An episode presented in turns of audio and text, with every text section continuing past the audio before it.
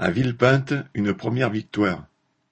À Villepinte, à côté de la zone aéroportuaire de Roissy, cinquante-six travailleurs sans papiers ont occupé leur agence d'intérim à partir du lundi 25 octobre.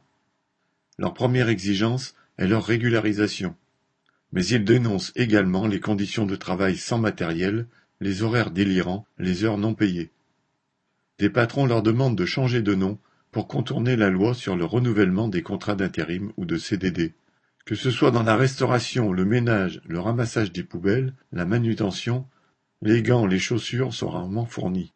La période des confinements a été vécue durement car il n'y avait pas de chômage partiel pour eux. Après deux jours et une nuit d'occupation, la direction de l'entreprise d'intérim a cédé en promettant par écrit de fournir tous les papiers nécessaires à la régularisation par le travail de ces travailleurs. Il reste encore bien des obstacles à franchir du côté de l'État pour obtenir leur régularisation, mais cette première victoire renforce leur détermination et leur fierté d'avoir agi collectivement. La reprise du slogan On bosse ici, on vit ici, on reste ici résume tout leur combat. Correspondant Hello.